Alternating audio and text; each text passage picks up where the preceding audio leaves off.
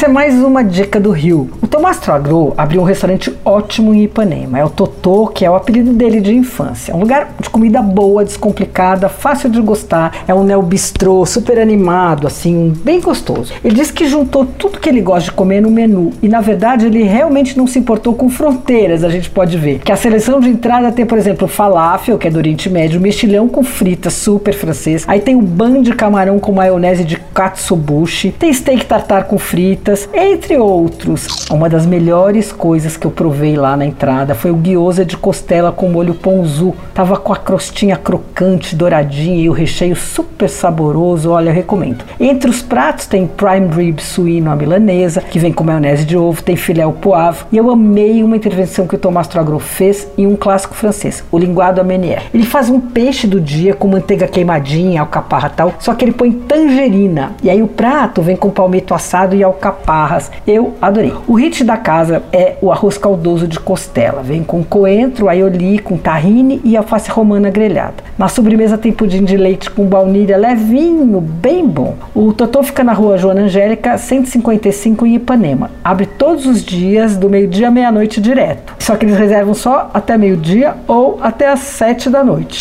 Você ouviu Por Aí. Dicas para comer bem com Patrícia Ferraz.